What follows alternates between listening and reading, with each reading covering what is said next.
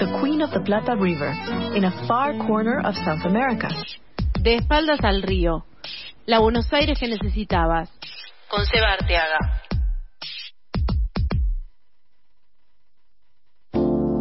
En otro tiempo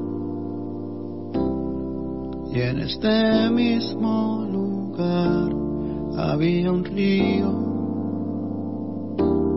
de verdad. Ay, son las 15 y 13. Es eh, un momento hermoso para, para acercarte los auriculares, subirle el volumen al parlante y acercarte a esta Buenos Aires que crees que conoces pero no la conoces tanto. Y para iluminarnos al respecto está mi amigo personal y conviviente, Sebastián Arteaga. ¿Cómo andas, Pierre? ¿Todo bien? Mejor que está nunca. tratando las 15 horas. Bien, bien, bien. Es un horario eh, para un día lluvioso eh, cansín. Me tiene como cansado el día. Sí. Todavía queda un tirón hasta la noche, pero pretendo quedarme acurrucado en mi casa como corresponde en esta época de temprana pospandemia. Muy bien, entonces te quiero invitar a que escuches esta charla que vamos a tener Por a favor. continuación. Nos vamos a teledirigir al barrio de Nueva Pompeya, vamos Mm. al sur de la ciudad. Y quiero que convoquemos a Analía Aprea. Ella es autora de dos libros eh, relacionados con la historia de Pompeya. Me encanta. Uno es De la Pampa al barrio de Tango y el otro es Sur, Paredón y después. Analía, el gusto de saludarte, ¿cómo andás? Hola, ¿qué tal? ¿Cómo están? El gusto es mío y muy contenta que, que se hayan acordado de mi barrio. Sí, eh, siempre menciono el hecho de que mm, cuando hablamos de patrimonio y cuando hablamos de la ciudad de Buenos Aires hay una tendencia a ir a Montserrat, eh, Nue- eh, eh, San Nicolás, etcétera, y me encanta que vayamos a los barrios del sur, a Nueva Pompeya y etcétera. Eh, ¿Cómo andas, Analía, vos? Bien, bien, por suerte bien, este, y la verdad que ya te digo contenta esperando este el llamado de ustedes para para hablar de Pompeya, porque Bien. lo que una de las cosas que tenemos muchos de los que vivimos en la zona sur y en Pompeya es pertenencia. Viste pasa esa cosa de sí soy de Pompeya y es como que tenemos tenemos esto de la pertenencia que tiene que ver con eh, también con la historia del barrio. Sí. Eh, es un barrio que siempre fue un barrio obrero humilde empezó siendo este el límite con la Pampa siempre eh, ahí cuentan la anécdota de que Borges traía a sus amigos hasta hasta Pompeya para mostrarle aquí empieza la Pampa Hermoso. porque esto era todo barrial, zanjones, eh, Era como la frontera. claro, era como de acá en más. eh, nosotros este, tenemos limitamos eh, hacia el sur con el riachuelo eh, y tenemos el puente Al- Alsina que nos une con, Nuevo con perdón con Valentín Alsina. Claro, Analía, respecto a eso y ahora vamos a, a charlar sobre otros puntos este, del barrio, pero em, focalizándonos en el puente Alsina, em, ¿qué podés contarnos de ese puente? Bueno, el puente tiene una historia larguísima. Eh, Sí. Me puedo remontar hasta la época de la, de la conquista española, porque este, hay teorías que dicen que los barcos este, eh, después se extendieron por el riachuelo y llegaron hasta esta zona de Pompeya y que por eso no, no tenían, viste que hay relatos que dicen que no tenían comida y bueno, entonces, entonces este, acá había eh, se supone que no había nada y que y las descripciones tienen que ver más con esta zona, pero eso es muy atrás. Sí, ¿y qué era? Era era un era un puente de qué de qué estaba Mira, al construido? principio eh, hubo puente, un puente de madera. Esta zona siempre fue como la más eh, cercana de orilla a orilla para cruzar. Entonces eh, siempre hubo algún tipo de paso. Primero había un señor que cruzaba con un botecito a la gente de una orilla a otra. Después hubo un puente de madera que se lo llevó una crecida.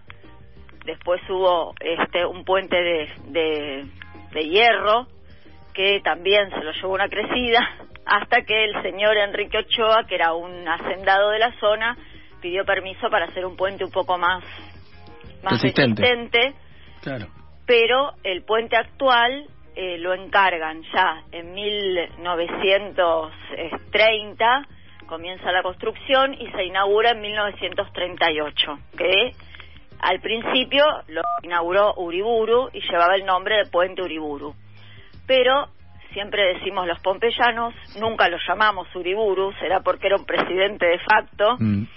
Este, siempre lo llamamos Alcina, porque Alcina fue el gobernador de la provincia de Buenos Aires y este se le llamaba Alcina porque Enrique Ochoa lo hizo en esa época y este y medio como para chuparle las medias al gobernador lo llamaban Alcina. Así que él siempre se llamó Puente Alcina popu- popularmente. De hecho, los colectivos dicen Puente Alcina, no dicen nunca, casi muy pocos dicen Uriburu. Claro. Pero después le fue cambiando el nombre. Eh, después de Uriburu, en la legislatura, en el 2000 y pico, Norberto Laporta le había hecho oficialmente poner el nombre Alcina, que era lo que queríamos todos los vecinos. Y después lo que ocurrió que en la actualidad se llama Puente Ezequiel de Monti, porque el- un diputado mm, presentó un proyecto que lo estuvieron tra- trabajando junto a una escuela secundaria de la zona. En este lugar lo que pasó fue que eh, los policías obligaron a Ezequiel a tirarse al río y Ezequiel murió. Entonces, este, yo, digamos, tengo mis reservas con eso, respeto mucho, mucho la, la historia, la familia, lo que pasó, pero bueno, a nosotros eso nos quita un poco de identidad y siempre digo, hubiera estado bueno ponerle un lugar, ese nombre a un lugar donde Ezequiel fue feliz y no donde lo mataron. Pero Claro. bueno, son Eh, este... Pensando en esto que, que contás, eh, yo siempre he sentido que es muy poco lo que se puede hacer contra los bautismos populares claro. y, y por supuesto esto no quiere decir que no estemos absolutamente en contra de este caso de violencia Obvio. institucional que, Sí, claro. que sufrió Ezequiel y que por el cual se volvió a cambiar el, el nombre del puente. Claro. Pero, Así- pero la verdad es que, eh, lo que pasa que también nadie, los- nadie, o sea, en los papeles dice, por tal vez, porque yo no vi ninguno todavía, pero dice Puente Ezequiel de Monti, pero ¿qué pasa? Eh, popularmente eso no no, No- funciona, porque claro. nadie lo llama Ezequiel de Monti, todos le seguimos diciendo Alcina. Sí. Sí, fue como el caso de Mataderos, que recuerdo que, que en un momento ah, tomó el nombre del barrio y llanamente porque la gente le decía así. Claro, claro. Eso a veces este es, es muy difícil y más que, digamos, tampoco es que le estamos no diciendo Uriburu que tampoco sería, Claro. digamos, como de, de- de- del- del agrado de nadie. Pero digo, este, me parece que nosotros además somos uno de los barrios de la ciudad que por la cuenta que yo saco tenemos más tangos dedicados este al puente Alcina en la zona, digamos, los- el barrio que más tangos tiene dedicados. Bueno, vos en tus libros eh, trabajás el tema de- del tango. ¿Cómo, Claro. cómo, ¿Cómo se cruza con Pompeya y con el puente Alcina? Uy, bueno, tenemos un montón de historia. Eh, tenemos eh, tangos que mencionan al puente Alcina, un montón. El, el tango que escribió Tagle Lara, eh, poemas de Carlos de la Púa. eh, si te tengo que nombrar, bueno, son eh, Julián Centella, eh, un montón. Claro, el poeta de. Buenos Aires. Y la famosa frase Claro. del Diego que cruzar el puente Bueno, eh, Alcina sí. era como ir a ¿Cómo se Manhattan. Claro, mira, y no solamente eso dijo Diego, también dijo que acá tenemos la mejor pizza del mundo. Fue Epa. bautizado en la iglesia de, mejor, de Nueva Pompeya. Claro, porque él nacido, todos los vecinos. él había nacido ahí en Lanús y vivió Claro. en Fiorito y cruzaba el puente, Claro, el tema era así. Imagínate, cuando Diego era chiquito, este, Pompeya siempre tuvo bulevares, tuvo, o sea, tu- tenía este arreglos, asfalto, que en esa época no era poco tampoco, este, cuando Diego era chiquito. Así que le, una vez en un reportaje a Susana, Jim- Susana Jiménez le dice, bueno, ¿y qué haces, viste, qué hacías de chiquito? ¿Ves? Y bueno, nosotros íbamos a pasear a, a Pompeya. Y Susana le dice, Pompeya, como diciendo, Ay, Susana. un poquito más que, que poca cosa. Y. Diego le dice, Pompeya, para mí Susana era París. Nada, tremendo. Así que tenemos hasta un tango de Alejandro Schwarman que se llama Pompeya para Diego era París, que es maravilloso cuando pueden cuando puedan buscarlo, googleenlo porque es hermoso. Eh, y así que tenemos un montón. Y aparte Diego se tomaba el colectivo acá el 44 para ir a entrenar a, Claro. a, este, a, a la, a la ¿A Paternal? argentino, claro, así que eh, tenía tiene un montón de historia con Pompeya. Y el, y, eh, el de- tango eh, Paredón y después también las calles claro, de Pompeya. sur, el tango sur, Homero Mansi, que es el gran autor de, del, del, tal- del tango sur, vivió como en un colegio pupilo que ya no existe más, tampoco por suerte hay muchos colegios pupilos todavía este, a esta altura, eh, en Centenario y Tabaré. Centenario y Tabaré es una esquina donde hoy hay un bar notable que se llama El Buzón, porque hay un buzón colorado todavía en la puerta, y este Homero Mansi vivió ahí. Y lo que él mismo dejó escrito es que desde su ventana del colegio Lupi, que la ventana sí está, está en la parte de arriba del colegio, eh, él veía el barro, la pampa y el perfume de yuyos. Y él era santiagueño, porque él había nacido en Añatuya. Y esos son unos, él lo escribió más o menos en, en el 42, a poco tiempo de morir. Y nosotros lo tomamos como una remembranza de su infancia, de la mezcla del campo con la ciudad que él, este, que él observaba, la nostalgia que tenía infantil o de adolescente de vivir acá en Pompeya, pero los lugares que menciona el tango están todavía, los, o sea, no, tenemos el yuyo y la alfalfa, por suerte, porque evolucionamos en algún aspecto, pero están perfectamente demarcados los lugares que, aparecen en el tango sur, el paredón, que unos dicen que es el de Esquiú y otros dicen que es el paredón de Centenera, pero está en la misma manzana, eh, un montón de, lugares que menciona, bueno, San Juan y Boedo, y, Pompeya y más allá la inundación, el tango este, sur también, escribió el tango Mano Blanca, que nombra, o Esta noche me esperan sus ojos en la avenida Centenera y Tabaré, que es acá en Pompeya también, o sea, tenemos un montón, es como, eh, digamos, al que, a los que nos gusta las historias de la ciudad es como nuestro prócer, Homero Mansi. Y, y perdón, eh, me queda me queda vieja respecto a la conversación eh, referirlo, pero está en la letra que dice Polo le escribe eh, al choclo, digamos. Claro. y en un pernó mezcló París con Puerta Alcina. En un pernó mezcló, claro. Entonces. Están de acuerdo, dice Polo y Maradona, digo, increíble. Claro, digo, igual, ¿ves por qué pasa esto de sacarle el nombre? Es para mí es como, viste, complicado. Fue complicado, me dolió un poquito por este tema por supuesto que me dolió más lo que pasó con Ezequiel. Pero no, no, por ahí no era, viste, agarrársela en ese lugar. Por ahí no era el lugar.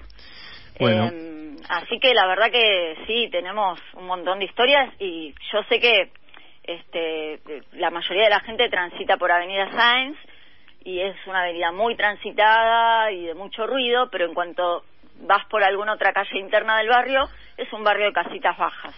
Claro. Y otra curiosidad que te voy a decir y que siempre se me ríen con esto. Tenemos la calle Alberto Einstein. No, Alberto, Alberto, Alberto no, el Beto. No, Albert, Alberto. Está perfecto. Che, y yendo a la arquitectura del puente Alcina, que es tan llamativa, uno de los puentes, decididamente uno de los puentes más lindos o el más lindo que cruce el rechuelo. Sí, yo creo que el más lindo de todos. ¿Qué pasa? ¿Qué, ¿Qué tiene? ¿Por qué es tan encantador? Mira, es un puente eh, de estilo neocolonial, es enorme. Sí. Eh, tenía, ahora tiene menos, pero tenía mayólicas. Eh, es, es, es hermoso, es pintado al estilo neocolonial con ocre y blanco, tiene las arcadas este, neocoloniales también, y es un puente que en su momento, hace rato que no, no, no sé, el mecanismo no, no funciona porque en la época de la dictadura lo, lo, este, lo arruinaron, digamos, pero el puente era levadizo. Ah, se levantaba para que pasaran los barcos por, por abajo. Mira. Así que imagínate que este, estoy hablando 1938 la inauguración, todavía había pasaban barcos por el riachuelo y, y este y, se levantaba el mecanismo del puente para que pudieran pasar los, los barcos. Sí, este, yo pensaba en, en el día de hoy cuando pensábamos en hablar de Puente Alcina que el tema de el puente sí. como una estructura urbanística preparada para para el paso de muchas personas, etcétera.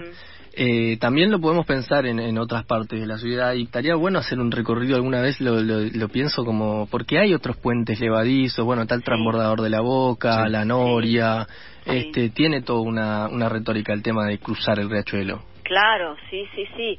Además es como yo siempre digo, cuando estás así en los bordes de, de, los, de los suburbios, eh, sos un poco el que defiende la identidad porteña, pero a la vez estás súper comunicado con, con provincia de Buenos Aires, con Valentina Alcina, que nosotros cruzamos, eh, tiene muchas escaleras el puente para subir, cruzas el riachuelo caminando por el puente, se puede, tiene parte peatonal, y, y estás en Valentina Alcina y, y vas ahí como, viste, a pasear también, los que vivimos acá. Claro. Somos como que a la vez reforzamos la identidad, pero a la vez estamos súper relacionados y, y dependemos un montón de la gente que, que vive del otro lado del puente, que es exactamente igual del otro lado, ¿eh?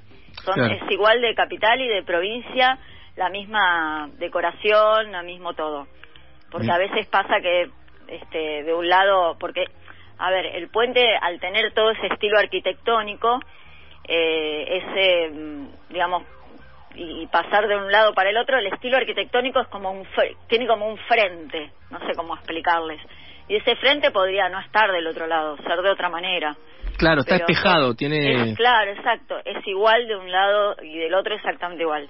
A veces está un poquito de cosa caminar por ahí arriba porque eh, son chapitas finitas, Sí. soldadas, pero nunca, no pasó nunca nada, así que... Bueno, Analia, nos queda un minutito nada más y Dale. te quería preguntar que nos digas brevemente eh, un punteo de qué otros lugares del barrio te parecen destacables y que estaría bueno, si querés en otra oportunidad, podríamos charlarlo también si querés. Dale. Sí, es que yo me entusiasmo mucho y, y hablo. Eh, mira, es muy recomendable la iglesia de Pompeya, que es la que le dio el nombre al barrio, y la hizo Augusto Ferrari, que es el padre de León Ferrari, paradójicamente, Mirá. que es una, una neogótica Hmm. maravillosa, más allá de lo religioso, no importa de qué religión seas, podés entrar, mirarla, pasear, tiene un patio donde tiene todo tipo de animales eh, de ornamentación, eh, algunos no sabemos si son prehistóricos, por ejemplo, para que se den una idea, porque son animales con con este formas raras, pero son animales, tiene escudos, tiene este palmeras adentro, es un oasis dentro de dentro de Pompeya.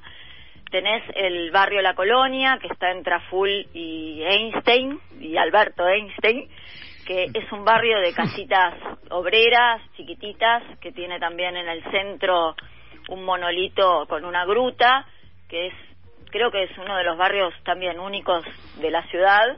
Eh, es un barrio humilde, de, la- de clase trabajadora, pero es muy lindo para, para recorrerla. Tenemos, bueno, al que le gusta la Feria de los Pájaros los domingos, es muy conocida también. Está en Ah, la Feria de las. Aves.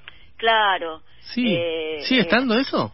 Sí, está, está, está. Mirá Está. vos. ¿Y qué venden aves, animales, todas Sí, esas pero cosas? venden palomas, pero bueno, conejos, animales. Ese es un tema que podríamos hacer alguna vez, porque hay algunas organizaciones de gente que se, como no me acuerdo el nombre de este gente que, que está en el mundo de las palomas. Ajá, sí. hay Ah, sí, los que las crían para que, la- para que viajen, sí. Sí. No sé qué filia, colombofilia. Sí, ¿no es? puede ser, sí. Sí, creo sí. que se Por llama columbograma es el mensaje en paloma, Mm. pero no, sí. Pero es súper tradicional, o sea, Sí, uno, sí. bueno, a veces vas y decís, uy, bueno, pobre paloma encerrada, pero por otro lado decís, bueno, esto es, no sé, es así, está permitido y legalizado. Eh, es una feria que está autorizada, no es algo sí. ilegal. No, claro. eh, todos sus animales tienen papeles y todo eso como corresponde. Eh, así que después tenés, eh, bueno, toda la zona del tango del bar, este, del bar notable, que es Centenera y Tabaré, que también pueden ir a, tomar un cafecito ahí, conocer la zona, que es eh, la zona donde vivió Homero. Eh, y bueno, el puente Alcina, lógicamente, que tienen que ir y pasar y cruzarlo y verlo y, y este y visitarlo. Ahí está funcionando el polo bandoneón, que si tengo que decir la verdad no está muy integrado al barrio, porque enseñan música, hacen este clínicas de, de, de música de tango y qué sé yo, pero la verdad que no lo- lo- los vecinos no estamos muy integrados Claro. con ese polo bandoneón, es medio Son esos lugares más turísticos, como que medio más- elitista, sí, sí, Ah, sí, ah. la verdad que no. Pero abajo del puente Alcina, en su momento, en las, en las, este, había baños públicos, baños, pero de bañarse. Sí. No, me encanta, claro. Así que, bueno, Como las piletas, piletas... claro, sí, una cosa así, Mm. una cosa así. Bueno, eh, Analia, te agradezco enormemente, fue un placer charlar con vos. ¿eh? Bueno, me alegro un montón y este y ojalá que les dé un poco de curiosidad para que Obvio. para que vengan y no no se asusten porque muchas veces, oh, Pompeya, ¿dónde Sí, queda? sí, sí, mucho No, prejuicio. no, no. Está para hacer eh, turismo intracitadino, que es un poco lo que lo que Claro. comenta Seba en la columna. Claro.